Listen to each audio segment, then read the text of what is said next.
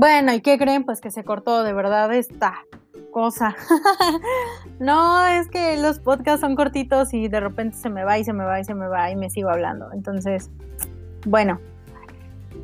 Eh, en esta segunda parte vamos a hablar del esquema de posas. Él nos da solamente cuatro pasos para hacer una buena investigación científica, que es realizar el planteamiento de la investigación, recolectar los datos, elaborar los datos y hacer un análisis. Punto, fin, ya, se acabó.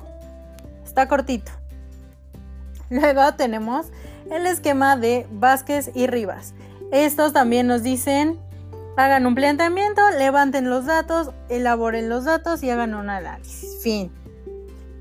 Eh, tenemos el esquema de Pardinas, que es realizar una teoría, hacer la observación, plantear el problema, generar una hipótesis, diseñar una prueba, realizar el diseño de la prueba, generar conclusiones, este, establecer la bibliografía en la que nos vamos a basar, algunas notas, cuadros y tablas.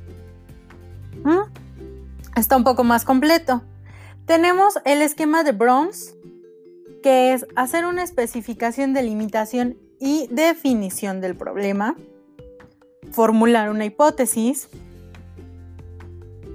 tomar, organizar, tratar y analizar los datos, generar conclusiones, confirmar o rechazar los datos y presentar el informe.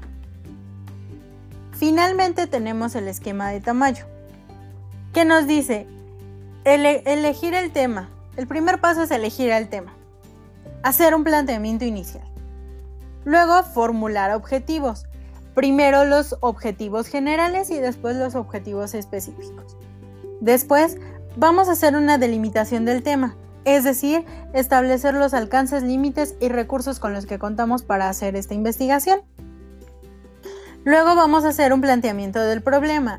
Vamos a describir todo, todo, lo que va a ser el problema, vamos a establecer los elementos y vamos a hacer una formulación de el planteamiento del problema. Luego vamos a establecer un marco teórico. Vamos a buscar los antecedentes, la definición de los términos básicos, la formulación de, la hipótesis y la operacionalización de las variables. Tenemos que considerar, ya les decía yo, todas las aristas que pudiera tener nuestro tema de investigación y todas las formas de abordaje. ¿Qué es lo que hicimos? Nosotros establecimos en un principio un problema, que eran las caravanas migrantes cada uno de ustedes, de, sus equipos, abordó de, una arista diferente, desde un punto diferente, este mismo tema. Entonces, esta es la parte eh, hasta donde vamos ahorita en nuestro proyecto final, pero son la, las, los pasos a seguir de acuerdo al esquema de tamaño. Después vamos a elegir una Metodología. Vamos a, escoger la población y la muestra.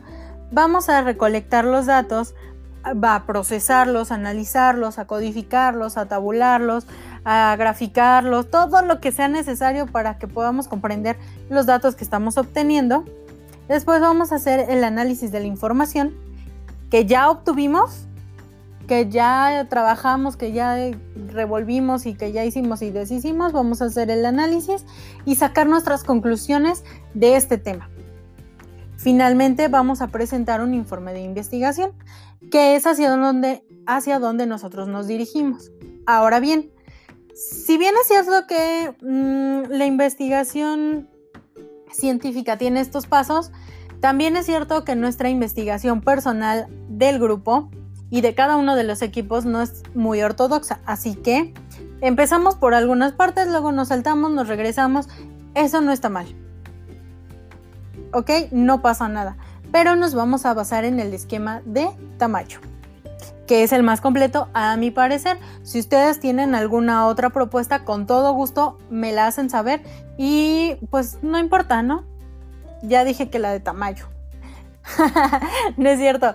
Si ustedes tienen alguna otra propuesta o si quieren trabajar de alguna otra forma, ya saben que esto es libre, ya saben que el proyecto lo vamos a trabajar ampliamente todos y entonces Ustedes pueden escoger su esquema, yo, yo sugiero el de Tamayo para que sea más homogéneo con todos los equipos y que podamos hacer el trabajo más completo.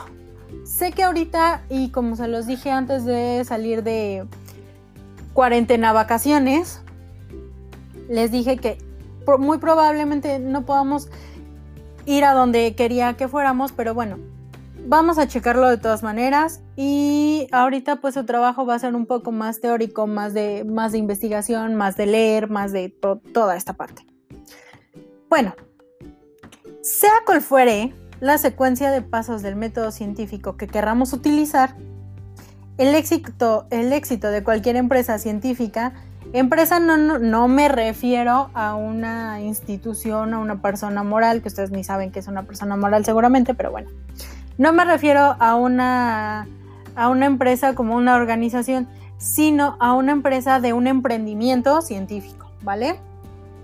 Bueno, entonces nuestro emprendimiento va a tener o a depender de tres elementos, que es una clara identificación de los objetos a investigar.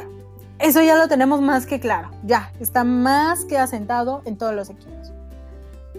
Em, una teoría imaginativa que explique cómo se relacionan, es decir, todas las respuestas y hipótesis y posibles este, formas de lo que va a pasar, así como, como los conspiranoicos le están dando una solución y un origen al, coronavirus, bueno, así nosotros nos vamos a poner de imaginativos. Y finalmente, una idea precisa de los problemas concretos vinculados con la evidencia y las pruebas más adecuadas al tema de estudio. Ahora sí, creo que con esto ya terminamos esta primera parte, este primer eh, capítulo, esta primera clase a través de podcast. Este, quizás entre el primero que se, que se nos cortó y este segundo puedan echarse una musiquita para bailar o algo así. Eh, háganos sus recomendaciones, de verdad, de todo lo que están haciendo y de lo que están viendo. Eh, en, esta, en estas cuarentena vacaciones para que pues todos nos divertamos, ¿no? Lo que sí les recuerdo chicos, si no tienen nada que salir, no salgan. Quédense en su casa, este, quiéranse mucho, ámense mucho, eh, usted, con la pared o con el del espejo, no pasa nada, ¿vale?